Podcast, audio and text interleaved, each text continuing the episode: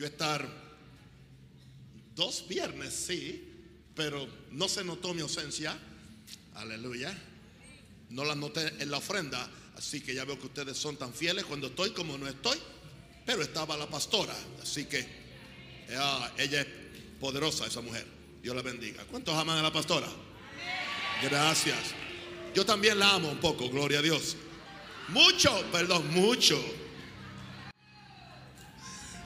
Vamos, vamos entonces al reino. Mateo 6, 31, 34.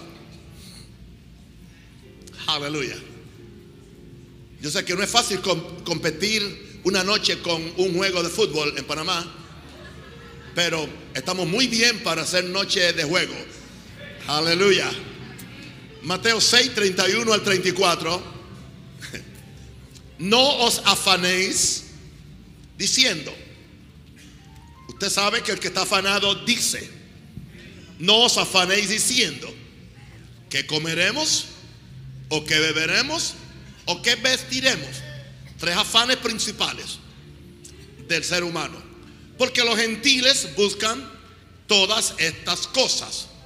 Pero vuestro Padre Celestial sabe que tenéis necesidad de todas estas cosas. Él no es ajeno a entender que tú necesitas comer, beber y vestir.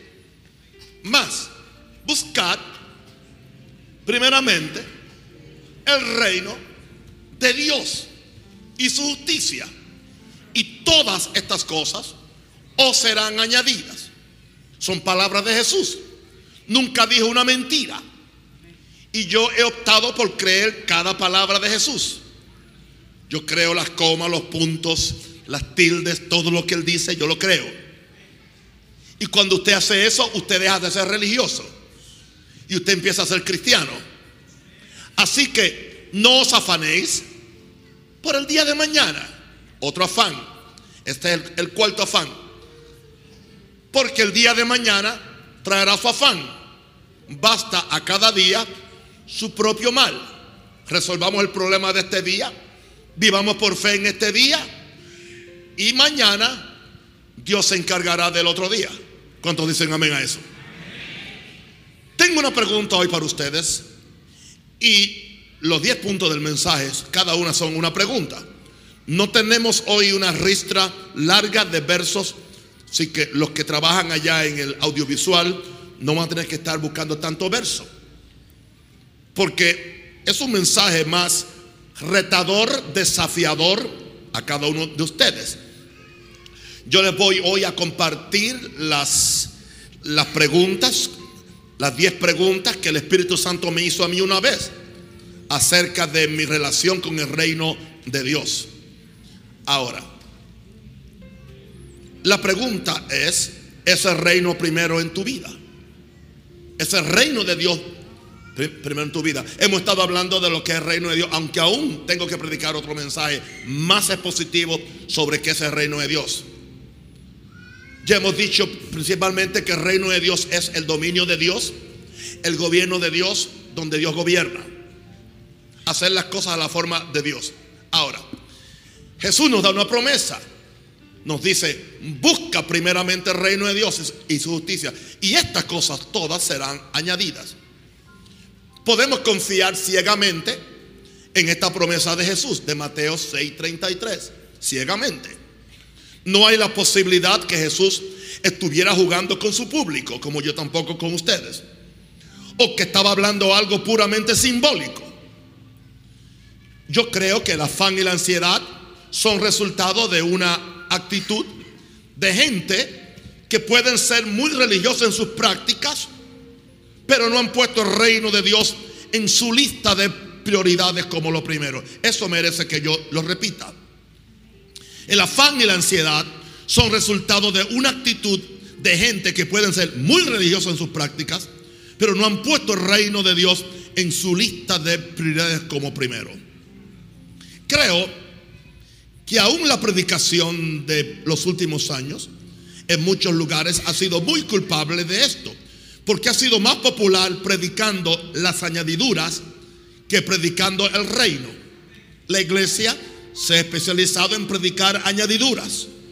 Por cierto, es un mensaje muy popular, pero muy hueco, muy vacío y muy materialista.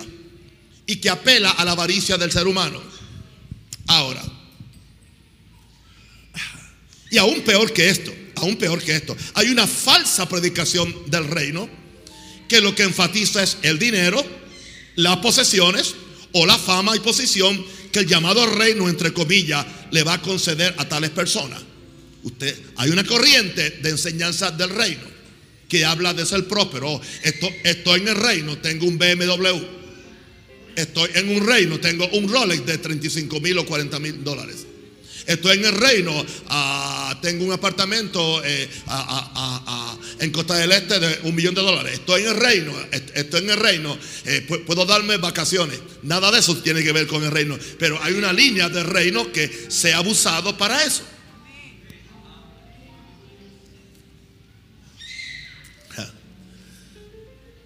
O la posición. Hagamos un diagnóstico de nuestras vidas en esta noche. A ver si verdaderamente el reino de Dios y su justicia son primero en nuestras vidas. Es un diagnóstico. No quiero que...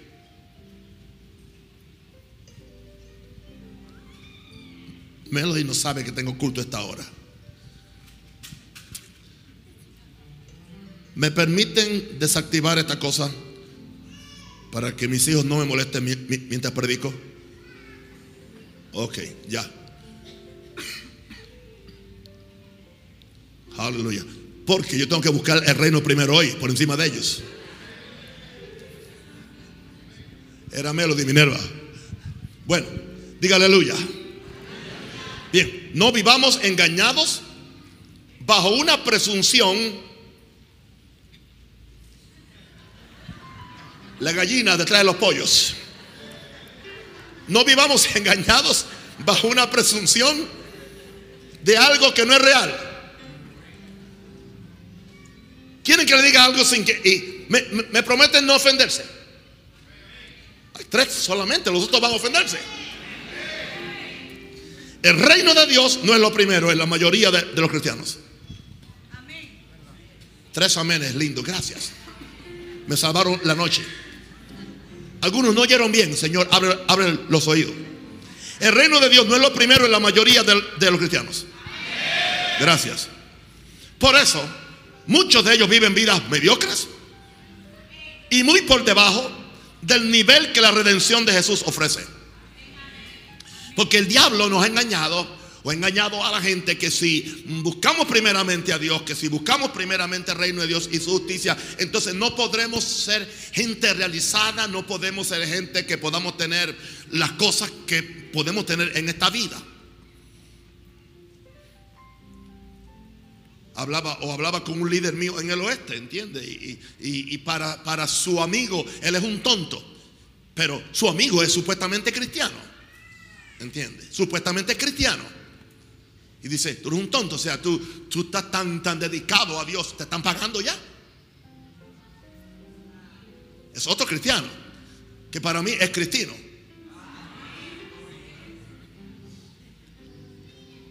Entonces, hay gente que vive en vidas mediocres vidas por, muy por debajo del nivel.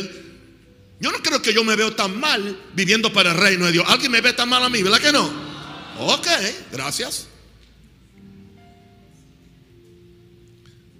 Vivir para el reino paga. Pero no vivir para el reino es un costo muy alto. Puede afectar tu vida aquí y puede afectar tu vida allá. Ahora, Vamos a ver esta pregunta y después de esta pregunta, si esta pregunta la termino en 15 minutos, mire, les prometo que lo dejo ir para que acaben de ver el, juego. O lo ponemos aquí en la, en la pantalla al final. ok.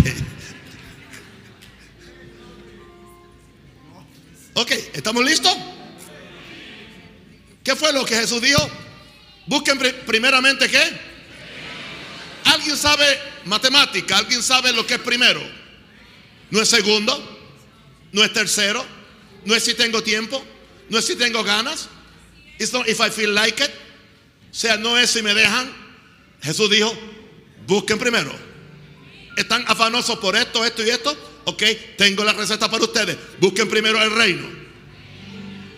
Y yo le creo a Jesús. Él dice, y todas, y todas las demás cosas os serán añadidas. Yo he optado creer eso. Por toda mi vida yo he creído eso, hermano. A mí me funciona. Y yo sé que aquí hay gente que tiene un testimonio que le funciona. Ahora, voy a hacerte 10 preguntas. La primera es, ¿te has casado con el reino de Dios? En pacto eterno de fidelidad y compromiso. Si no puedes hacer la boda hoy, ¿te has casado con el reino de Dios? En pacto eterno de fidelidad y compromiso. Cuando su pastor se casó con Minerva, aleluya, mi papá me dijo, promete amarla en enfermedad, en salud, en pobreza, en riqueza, y promete ser solamente para ellos hasta que la muerte los separe. Yo miré a mi papá y me estaba mirando y dije, amén, lo prometo. O sea, yo estoy casado con, eh, con esa mujer, aleluya, en un pacto eterno de, de fidelidad, hasta que Cristo venga o ella se vaya.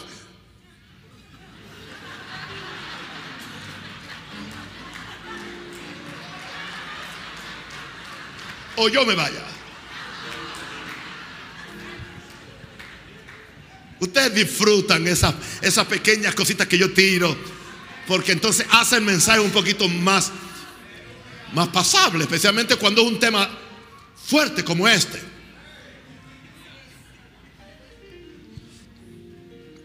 O sea, una vez mi papá estaba casando a una pareja y ya ustedes saben el chiste, pero sí, sí que es cierto, mi papá estaba, y entonces le, le, pregunta al hombre, le, hace la pregunta al hombre, y, entonces el hombre dijo que sí. Cuando le pregunta a la mujer, le dice, eh, eh, ella dice, hasta que me convenga. Mi papá paró la ceremonia y dijo, este matrimonio no puede seguir porque usted no se está comprometiendo, ya su marido se, digo, su, su, su novio se comprometió Creo que tuvo que 15 minutos mi papá altercando con la mujer hasta que al final dijo amén. Yo creo que hay gente que tiene la misma actitud con Dios y la misma actitud con el reino y la misma actitud con la santidad y la misma actitud con la eternidad. Voy a servir hasta que me convenga. Sirvo a Dios si me da un trabajo, si me da una novia, si me da un esposo, si me da un premio si me sana el cuerpo, ¿entiendes? O si me da un ministerio. No, eso no es. Yo me caso con el reino de Dios independientemente de lo que Dios me dé o lo que Dios no me dé. Yo no condiciono mi compromiso con el reino de acuerdo a lo que Dios me dé o lo que Dios no me dé. Aleluya. Así que esa es la primera pregunta. ¿Te has casado con el reino de Dios en pacto eterno de fidelidad? y compromiso. Estamos hablando de un compromiso. Yo tengo un compromiso con mi esposa. Aleluya. Ella debe saber dónde yo estoy y qué yo hago. Eso no es que ella me domina. Eso es parte del compromiso. Aleluya. La esposa tiene un compromiso de honrar a ese hombre y respetarlo. Aleluya. El hombre tiene un compromiso de amarla como Cristo me la iglesia. Estamos hablando de compromiso de fidelidad. Independientemente de cómo estén las situaciones, independientemente de cómo se sienta el tiempo. Estamos hablando de fidelidad, de compromiso. Esto se ha perdido en nuestra sociedad. Interesante que el mismo desmoronamiento que hay en la sociedad se está manifestando en la iglesia. La razón es porque mm, para agarrar más gente y para amontonar más gente que necesariamente no es para edificar.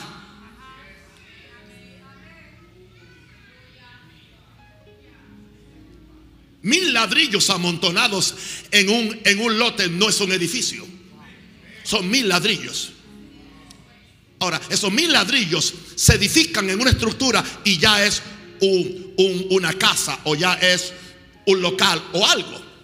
Hay iglesias que simplemente son un montón de ladrillos. Y pueden haber miles de ladrillos, pero no hay, no hay edificio. Porque hermano, edificar no es fácil.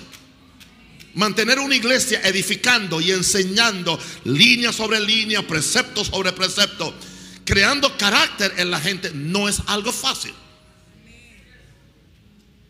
Y uno sabe ya lo, que a la gente le gusta. Hay gente que viene a mi iglesia, especialmente en el oeste, donde parece que allá es más normal. La gente viene y dice, ¿y dónde está el sacudimiento? El pastor no se sacude mucho cuando predica.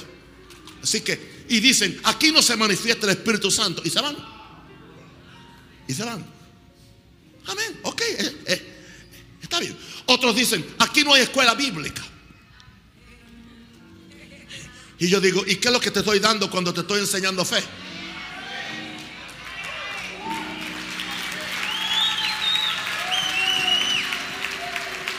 Una pregunta, aquí no hay, no hay escuela bíblica. Venga los lunes al seminario de oración. Venga los viernes a la, a la escuela del reino. Vaya allá al oeste los miércoles, escuela de fe. Por favor. Pero la gente se encajonan en ciertas cosas y yo lo siento, yo no vine aquí a hacer una iglesia como todas las otras tampoco.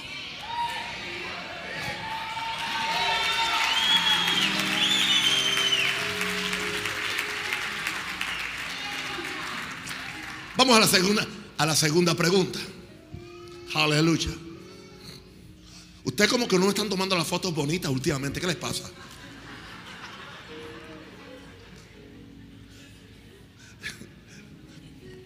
Número dos.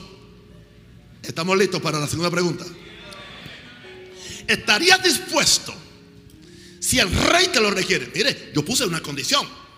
¿Estarías dispuesto si el rey te lo requiere a dedicar todo tu tiempo, todo tu talento, tus tesoros y energía a la extensión del reino de Dios?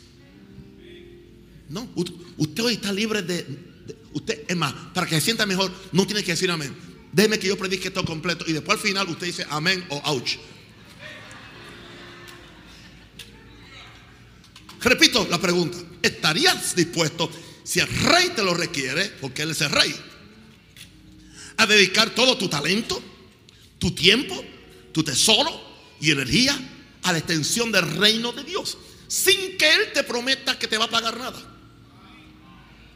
Sin que Él te asegure una promoción. Sin que Él te asegure un futuro. ¿Estarías dispuesto? Una pregunta, una pregunta, una pregunta. ¿Qué le prometió Jesús a los discípulos cuando les dijo, vengan, síganme? Nada. No le prometió nada. No les prometió nada. Hoy a la gente hay que prometerle algo. ¿Entiendes? Y si no le prometes algo, no, no quieren servir a Dios. Por eso la iglesia está en un estado de infantilismo debiendo ser ya maestros, todavía tener necesidad que se os enseñe los mismos rudimentos.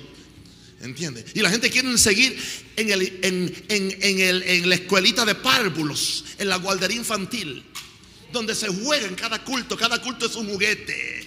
En cada culto hay que hacer algo para que la gente se sienta bien, porque si tú no le das el chocolate, si no le das eh, el bombón, como dicen los franceses, el dulce, ay no, hoy no, no hubo culto porque yo no sentí nada.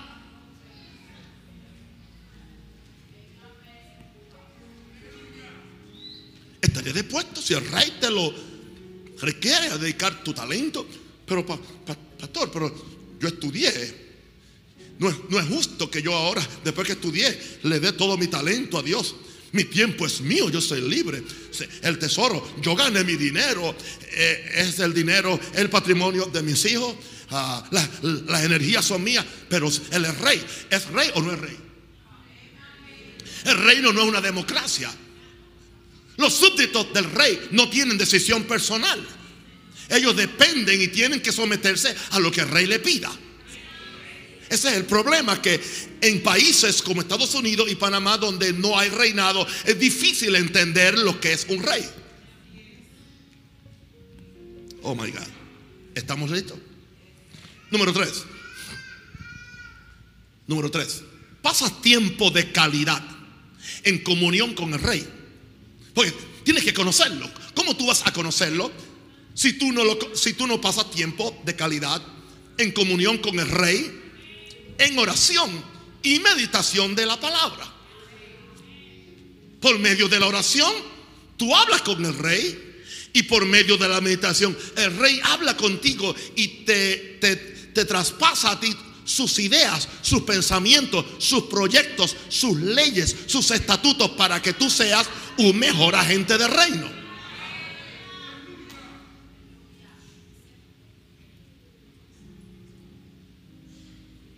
Y se lo digo a los predicadores. No importa los años que tú tengas. Esto no te exentúa a ti de tú verdaderamente seguir teniendo. Ahí es que muchos predicadores se estancan. Y ya después de cinco años de predicación se vuelven aburridísimos. No comunican nada. Mucha verborrea, pero poco espíritu. Porque entonces quieren ser como el gallo que canta de memoria. Ya saben cómo cantar y qué hacer y qué gritar para mantener a la gente con ellos. Nada de eso es reino. Yo tengo que pasar tiempo de comunión con mi rey de reyes en oración. Yo tengo que meditar en la palabra de Dios de día y de noche. Estamos haciendo una pregunta hoy. ¿Estás poniendo el reino de Dios en primer lugar? Bueno. La cuarta pregunta, mis hijos. La, cuarta pregunta. Cuando tú das dinero, cuando tú ofrendas tu dinero, ¿lo haces como un deber religioso? ¿O lo haces por amor? Sabiendo que todas las cosas pertenecen al Rey de Reyes y Señor de Señores. ¿Cómo es tu, tu dinámica cuando tú ofrendas o cuando tú diezmas o cuando tú haces cualquier cosa para, para Él? ¿Es un deber? Ah, tengo que diezmar otra vez, tengo que ofrendar. Dios quiera que esta sea una noche de esas que, que el apóstol dice, hoy no hay ofrenda.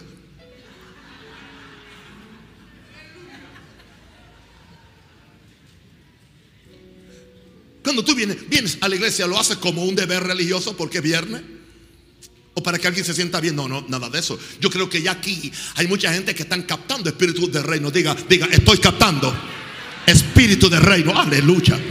Yo puedo sentirlo, hermano. Yo puedo sentir la diferencia. Yo puedo sentirlo.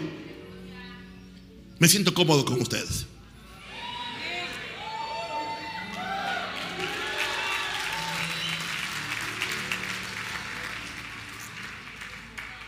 Hay iglesias que a la gente para que den, para que den, hay que, hay que prepararlos como cuando le van a sacar a uno una muela. ¿Cómo preparan a uno cuando van a sacarle una muela? Bueno, te, te, te ponen en una silla, te ponen primero el algodoncito para po ponerte la, la, la, la, inyección para adormecer tus encías y después que te adormecen, entonces te dan un ratito y entonces cuando ya tú estás adormecido, te sacan la muela y tú no te das cuenta. Hay gente que, la, la hay gente que estaban acostumbrados a que le hicieran ese juego para que le, sacaran el dinero. Y cuando abren los ojos no tienen nada. Porque los adormecieron. Yo no quiero que tú des y diezmes como un deber religioso o por temor o por lo que sea. Yo quiero, y Jesús, tu rey, lo quiere, que si tú lo conoces él como tu rey, que tú lo hagas por amor. Sabiendo que todas las cosas pertenecen al Rey del universo. Cuando yo, estaba, recibiendo las fotos de dos días que están yendo algunas hermanas a, alimentar a algunos niños allá en, en, en, Cunanega, ayer fueron 43, hoy aparecieron 60 y en tres días creo que aparece todo Cunanega porque creo que la comida es buena. ¿Por qué lo están haciendo? Porque lo están haciendo por puro amor. Y es lo mejor que usted puede hacer, hermano. Por puro amor. Por puro amor. Gloria a Dios. ¿Ok? Así. La quinta pregunta. La quinta pregunta. Y ahora en relación a la iglesia. En relación a la iglesia. ¿Tú ves la iglesia como un centro de entretenimiento? O como, o como, o como una escuela de adiestramiento. Es diferente. ¿Cómo tú ves la escuela? Como un centro de entretenimiento. Tú esperas que te entretengan. Tú esperas espera que, que todo lo que se hace apele a tu alma, pero nunca a tu espíritu. ¿Cuál es tu alma? Tu alma es tu parte emocional, tu parte mental, tu parte de tu voluntad. Y yo no estoy en contra de la emoción, hermano. Pero yo, yo espero que la emoción esté sujeta al espíritu. Porque en Jesús no somos seres emocionales, somos seres espirituales. Las emociones tienen que estar sujetas al Espíritu Santo y sujetas a mí. Porque el día que no tienes emociones, dejas a tu mujer,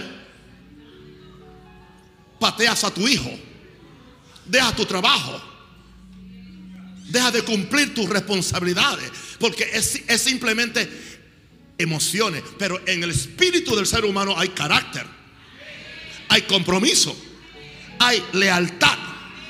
Aleluya, hay carácter.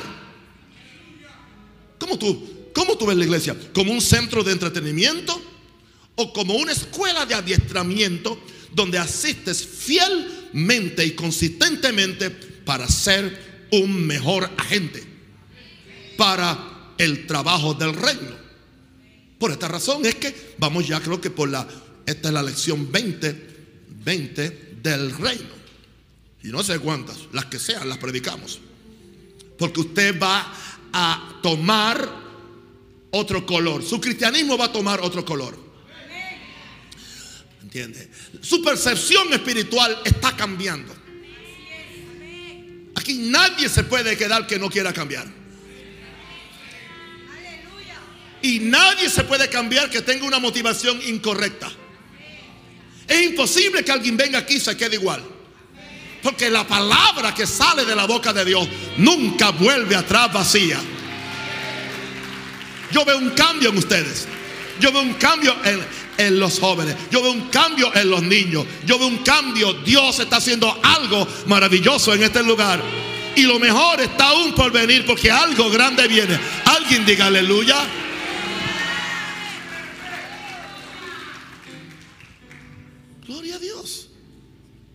En el Evangelio Cambia te estamos adiestrando cómo llevar el amor de Jesús, no en una forma condenatoria, pero en una forma bíblica con compasión. Oh, Padre, yo, yo vi hoy las fotos cuando fueron a la, a la, a la, el colegio, a, a ver si me acuerdo el nombre. ¿Ah? Epinate, ¿no? Epinate. Esas peladitas llorando, simplemente con los dramas, con, los dramas, empezaron a llorar, empezaron a, recibir a Jesús en su corazón. ¿Usted cree que a mí me importan todo eso que dicen que, que, esto del, Evangelio cambia, es un juego, que la gente no son salva nada? Están completamente equivocados. Yo no estuve allí, yo, simplemente pude ver la foto y yo po podía ver el Espíritu Santo cayendo en ese lugar sobre esas. Y yo hice un comentario, yo dije, Panamá será bendecida siempre y cuando que permita el Evangelio en las escuelas, en las cárceles y en los sitios públicos. algo que el gran vecino del norte no permite ya. Por eso tienen los problemas que tienen. Y saben a qué me refiero. Ellos me dan mi pasaporte.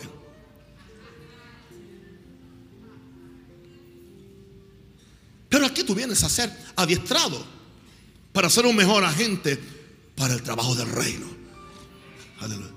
Tú diga, estoy siendo adiestrado. Aleluya. Gloria a Dios.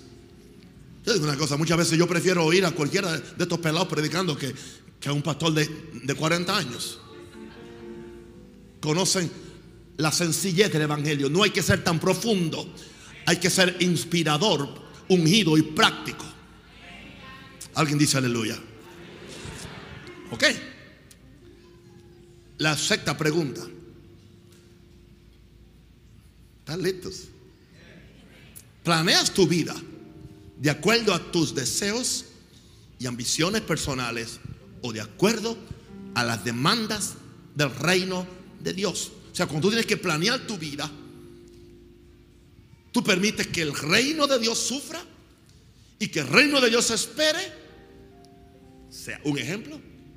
Yo no diezmo hasta que yo no pago todas mis cuentas y de lo que me sobra diezmo. Yo no voy a, a la iglesia porque tengo tantas otras cosas que hacer. Si me sobra tiempo, voy. ¿Ok? ¿Tú le das a Dios las obras? No te sorprendas que Dios no te dé a ti lo mejor. Porque Dios honra a los que lo honran. Esto no lo usamos ni, de, ni para condenar ni para manipular. Pero a la misma vez hay un principio.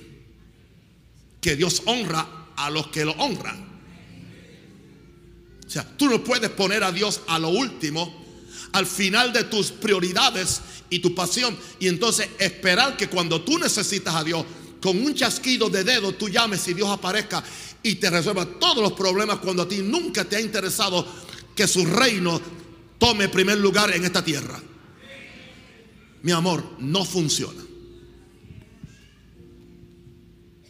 Yo sabía que a, medida los amenes van disminuyendo. Pero yo, yo le di permiso para no decir amén hoy. ¿Ok? Por ahí vamos. Planeas tu vida de acuerdo a tus deseos, ambiciones personales o de acuerdo a la demanda del reino de Dios. Hay gente que tiene su, hay gente que tiene su futuro completamente planeado. Creen ellos. Todo planeado. Bueno, pues yo en cinco años yo seré esto, en diez años seré esto, en cinco años tendré tal cantidad, en diez años tal cantidad, a los 60 cuando me retire o a los 70 cuando me retire tendré esto y esto y esto. Aleluya. Eso le pasó a alguien, eso le pasó a alguien en la Biblia. Eso le pasó a alguien en la Biblia. ¿Se acuerdan? Que, dijo, bueno, alma mía, alma mía, tú has ganado mucho, has granjeado mucho, tienes demasiadas, muchas cosas, gózate, alégrate ahora porque no tienes que preocuparte por el resto de tu vida, tranquilo, te crisis. Y esa noche le dijeron, necio. Tanto así que el cielo no lo nombró ni por su nombre. No usó su nombre, le dijo necio. Esa noche dice que, necio, esta noche vienen a buscar tu alma. Y todo lo que has planeado y lo que has guardado, ¿para quién será? ¿Tú has pensado en eso? El domingo yo prediqué de vivir con una perspectiva eterna. Yo no dije que Dios no te va a bendecir. Yo no dije que no te organice. Yo no dije que no seas responsable. Yo predico eso con mucha pasión también. Pero recuerda eso. Dios primero. Su reino primero. Dios no es de sobras. A Dios no existe sobra. A Dios, Dios, Dios exige lo mejor. Cuando Él exigía un sacrificio, Él exigía lo mejor. Abel trajo el mejor, el mejor cordero que tenía en su, en su rebaño. Caín dijo, bueno, hay unas viandas, unas verduras ahí. Ah, a Dios cualquier cosa ahí se las dio. Como tú tratas a Dios, Dios te va a tratar a ti. Tú pones a Dios en primer lugar, Dios te pone a ti en primer lugar. Yo no sé de ustedes, yo quiero que Dios me ponga a mí en primer lugar. Pero yo quiero, tengo que ponerlo a Él primero en primer lugar. Y yo te, yo te garantizo en el nombre de Jesús, Jesús no pudo mentir. Él dijo, busquen primero mi reino y todas las demás cosas serán añadidas. No porque anda buscando añadidura, lo anda buscando a Él, buscando a su reino, buscando a sus reyes. Y yo te garantizo que nada te va a faltar, nada te va a faltar, nada te va a faltar. Habrá trabajo, habrá faena, pero siempre aparece.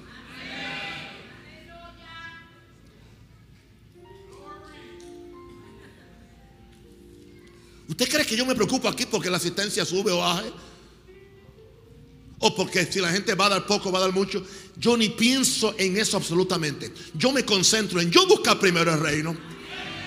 En yo enamorar el corazón de mi Jesús. Enamorar el corazón de Dios. No solamente eso. Estar haciendo lo que a Él le gusta.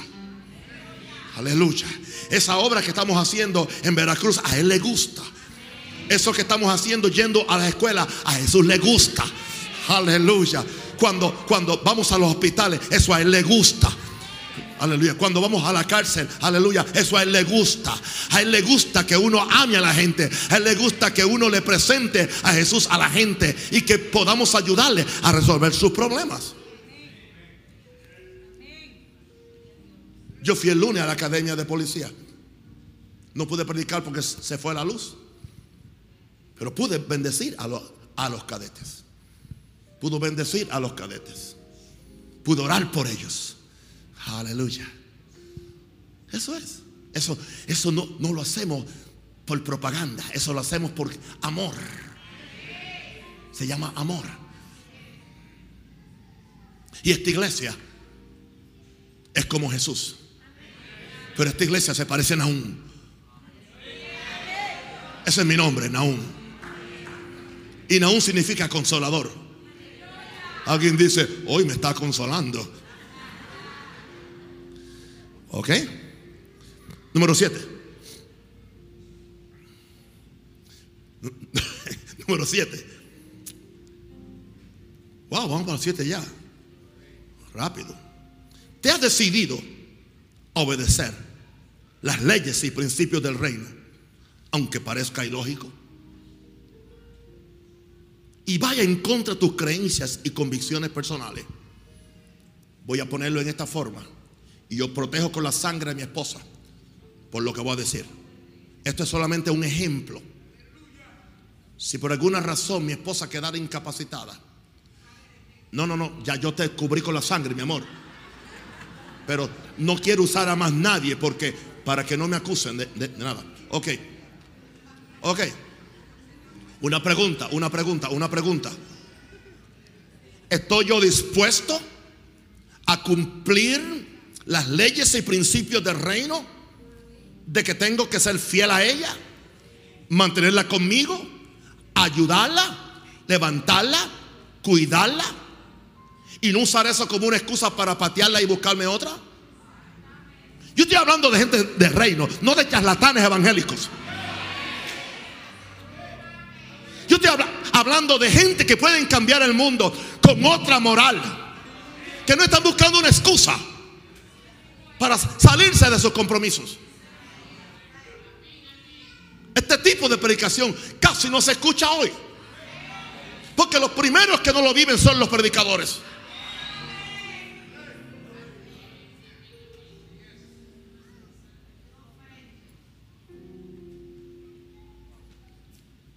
Está decidido a obedecer las leyes y principios del reino, aunque parezca ilógico. Ilógico que, ilógico que yo perdone al que me está maltratando. Ilógico que yo ame al que me odia. Para algunos es ilógico que nosotros gastemos dinero y gastemos esto en lugares donde no se recoge ofrenda. Es ilógico. Para otros sería ilógico en, ir de aquí a un lugar como a una nega a, a, llevarle comida a, a 40 o 50 de esos muchachitos. Aparentemente es ilógico. Pero a Dios le agrada eso. Diga, estoy decidido a obedecer las leyes y principios del reino, aunque parezca ilógico y vaya en contra de mis creencias y convicciones personales. Número 8. Wow. Voy a ser breve hoy, fíjense. Número 8. Buscar el reino es más importante que el trabajo. La familia.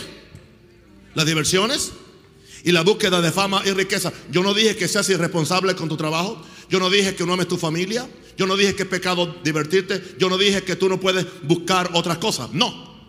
Pero estamos hablando de priorities, prioridades.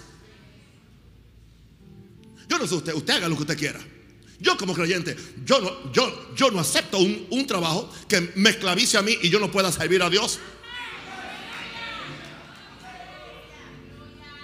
Yo lo siento mucho. Mi domingo, es, eh, el, domingo es el día del Señor. No digo esto como cuestión de condenación ni como cuestión. Estoy diciendo cuál es mi convicción. Mis, mis, convicciones, cómo es que yo vivo. Claro, hay casos donde, donde, donde, donde, donde es diferente.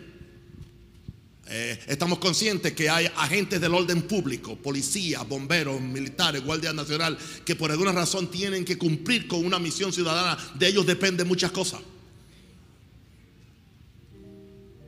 Pero eh, no, nos estamos refiriendo a los trabajos normales. ¿Entiendes? Que alguien acepte un trabajo que no puede venir a la iglesia y que, y que quizás una vez al mes. Yo creo que yo le puedo creer a Dios. Y yo le digo a Dios, bueno Señor, yo quiero honrarte, yo quiero bendecirte. Yo no puedo aceptar esto. Y tú no me vas a dejar morir de hambre. Y tú me vas a suplir algo.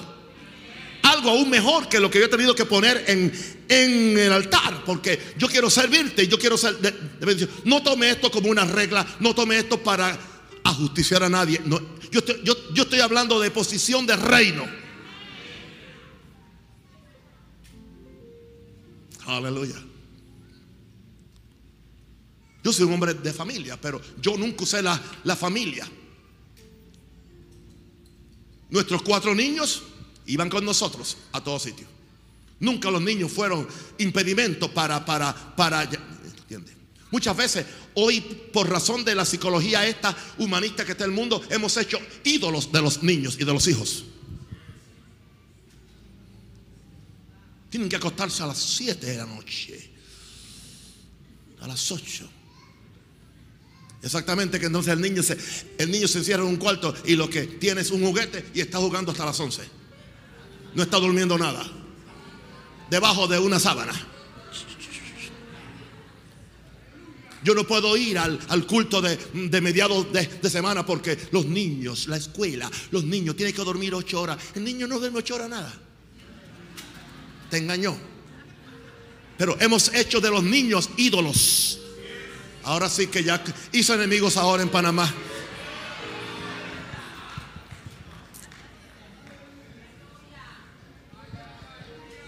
Yo arrastraba con los míos, los, los, los cuatro. Y sabes que nadie se hace igual con cinco, porque el muchacho se extralimitó en su producción.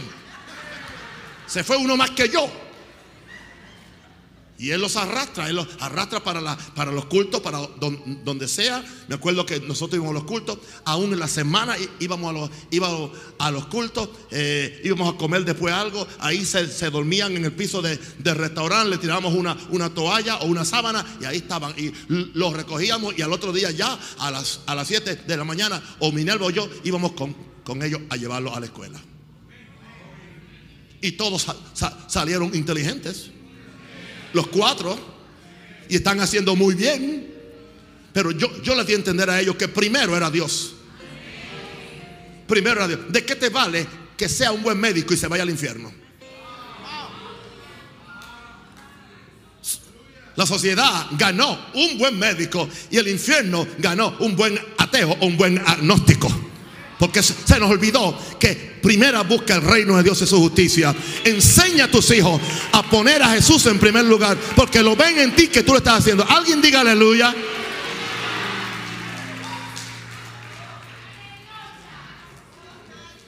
Minerva y dicen que yo no doy escuela bíblica.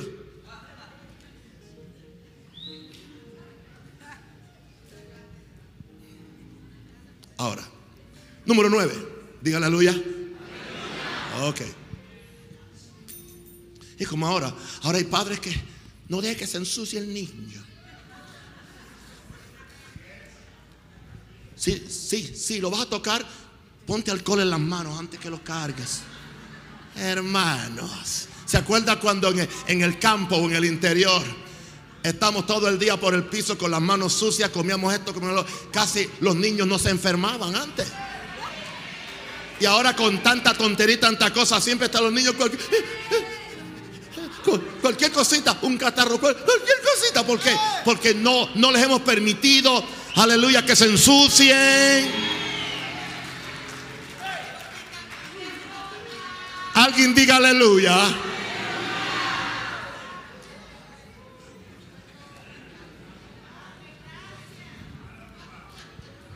¿Están conmigo? Como que ya están conmigo, como, que ya están entendiendo mi mensaje. Ok, ahora. Número nueve. Número nueve. Reflejan tus palabras, tus palabras, lo que tú hablas, tus acciones y tus decisiones. Tres cosas, palabras, acciones y decisiones. Claramente al mundo que tú eres un agente absolutamente vendido al reino de Dios. Lo saben tus compañeros, si eres empresario, lo saben tus empleados, en la forma como tú operas esa empresa, lo sabe tu esposa, lo sabe tu esposa, lo sabe tu compañero, lo saben tus amigos y lo saben aún aquellos que no te quieren bien, saben y pueden hablar de ti, pero dicen, no, pero él es una persona diferente. Él es íntegro, él es responsable, Él no miente. Lo que promete lo hace. Nunca da un cheque sin fondo. Si dice que va a pagar el día 10, paga el día 10, no paga el día 20. Aleluya. Yo soy un agente del reino. Si alguien trabajó para mí y yo le prometí que era a las 3 de la tarde, eh, si yo no lo hago a las 3, se me cuenta como maldición. En el Antiguo Testamento había una ley que si, que si tú, si tú eh, a una persona la alquilabas por el día para que te, te trabajara, dijo Dios a Moisés, dile a ellos que no pueden dejar ir al hombre de la casa o a la mujer sin que le paguen, porque le prometieron que ese día, porque se, se te va a contar como maldición. Él trabajó y tú le debes. Me aman.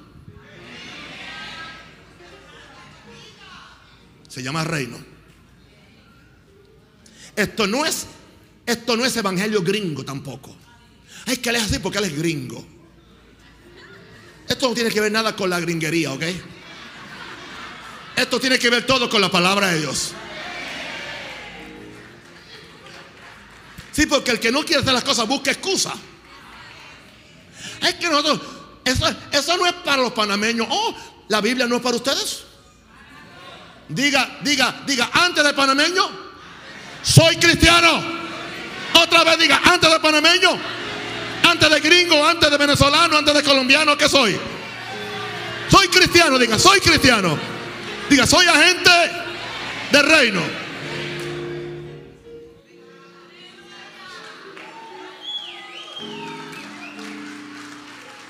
Ok.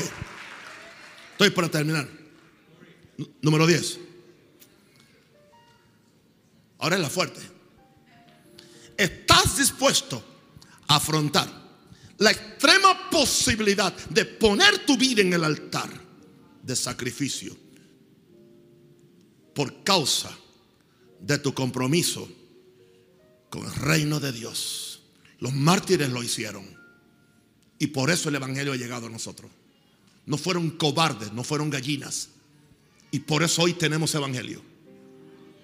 Esta Biblia que tú tienes hoy en tus manos le costó sangre a gente. Le costó sacrificio. Este Evangelio que hoy aparentemente es tan fácil, costó la sangre de los mártires, derramada en el circo romano, derramada con los gladiadores. Esta sangre, este Evangelio es como resultado de los que fueron despedazados por leones y nunca negaron a Jesús. Me da pena pensar que hay un evangelio hoy tan barato que por cualquier cosa la gente deja a Jesús. Y voy a decirle este mensaje a Panamá y a Latinoamérica, escúcheme bien claro. Lo quería decir hoy en Facebook, lo voy a decir aquí en vivo y a todo color. No use como excusa la iglesia corrupta o el predicador corrupto para usted no servir a Dios. Ninguna iglesia murió por usted. Ningún predicador corrupto murió por usted. Es pura excusa. Tú te quieres salir con la tuya usando como excusa aquel y aquel, aquel para tú no hacer la voluntad del Señor. En el día que tú y yo nos tengamos que enfrentar a Jesús, Él no te va a preguntar qué hizo tu ex pastor o qué hizo tu iglesia. Él te va a decir qué tú hiciste.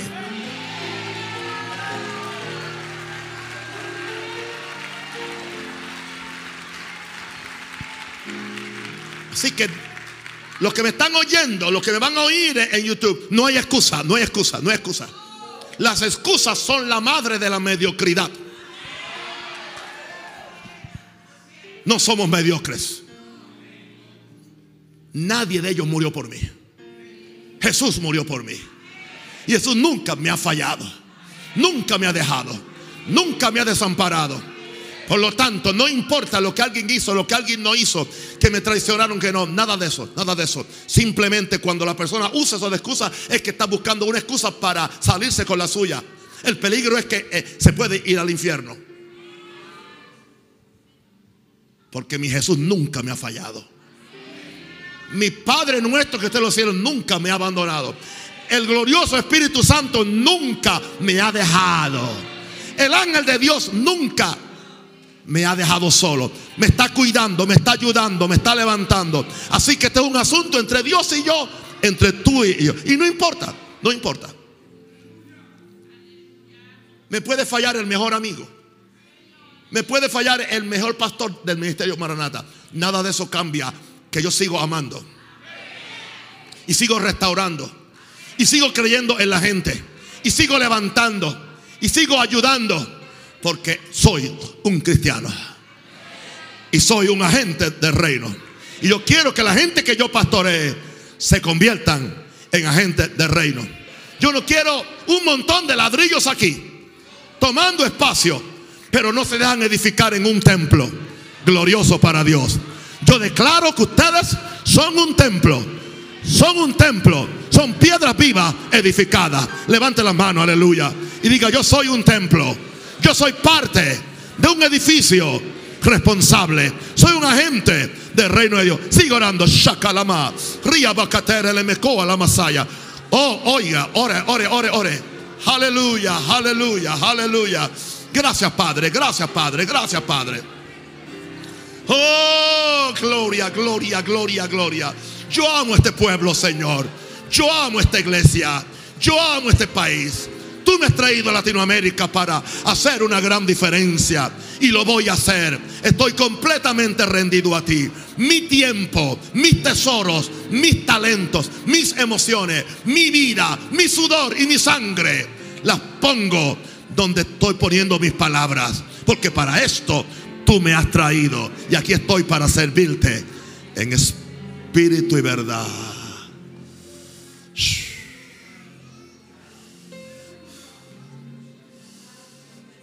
Algo, algo fuerte hay aquí. Es el Espíritu de Dios. Oh, Espíritu de Dios. Espíritu de Dios. Espíritu de Dios. Eso es. Algo ha caído en este lugar ahora. Es la presencia de Dios. Es el Espíritu Santo diciendo, estoy confirmando la palabra. Estoy confirmando la palabra. Sigue orando, sigue orando, sigue orando, sigue orando. Algo está pasando. Algo está pasando en este lugar. El Espíritu de Dios te está ayudando. Te está iluminando. Pídele. Aleluya. Aleluya. Todo a Cristo yo me rindo con el fin de serle fiel.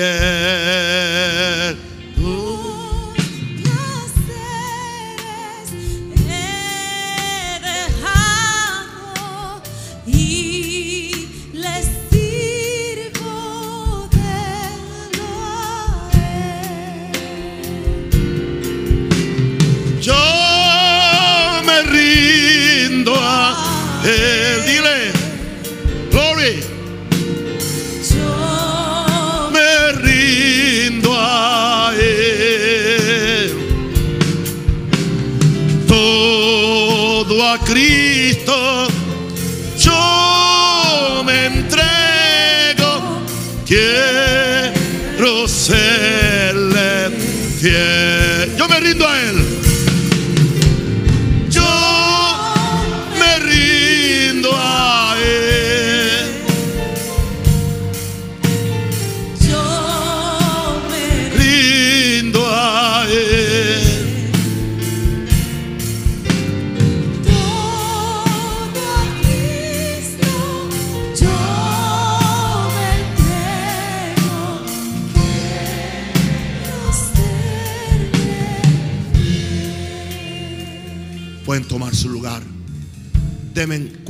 minutos. Saben que no soy de mantenerlos aquí por largo tiempo. Quiero que usted entienda esto, hermanos. Entienda a este predicador. Yo no estoy aquí por fama, ni por dinero. Yo estoy aquí por un llamado. Y es un llamado de afectar a un país. Afectar a un país. Ser de bendición.